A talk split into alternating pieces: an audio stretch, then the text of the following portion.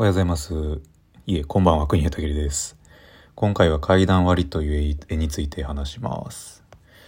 今回、実験的にアンカーっていうアプリを使って録音してます。えーこの間すでにお腹が2回になりました。えーいつも YouTube で音声上げてるんですけど、なんかそのアンカーっていうアプリを使って、えー、Spotify ともなんか連携して、なんか、要するに Spotify からこの僕の音声が聞けるっていう、まあ僕からしたら夢のような、ことが、まあできうるということが、ちょっと今日分かったんで、えー早速実験的に録音をしてます。はい。えーなので、えー今回は、えーアンカーを使って、え録音してます。はい。で、今回階段割りという、えを書きまして、え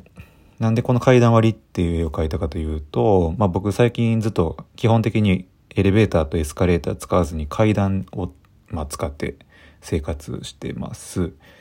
で、まあその生活をしてる中で、あ、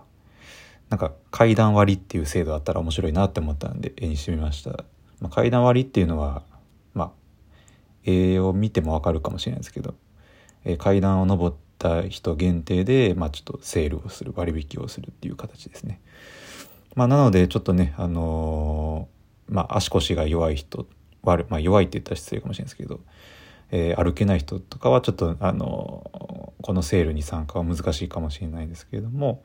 まあ、一応、えー階段割っていう制度をこの、まあえー店舗は実施しているということ、まあ、ったら面白いなということで、はい、書いてます。で右下に書いてあるなんかよくわからん物体については、まあ、近未来 近未来人っていう一応イメージで書いてます。なので手足の、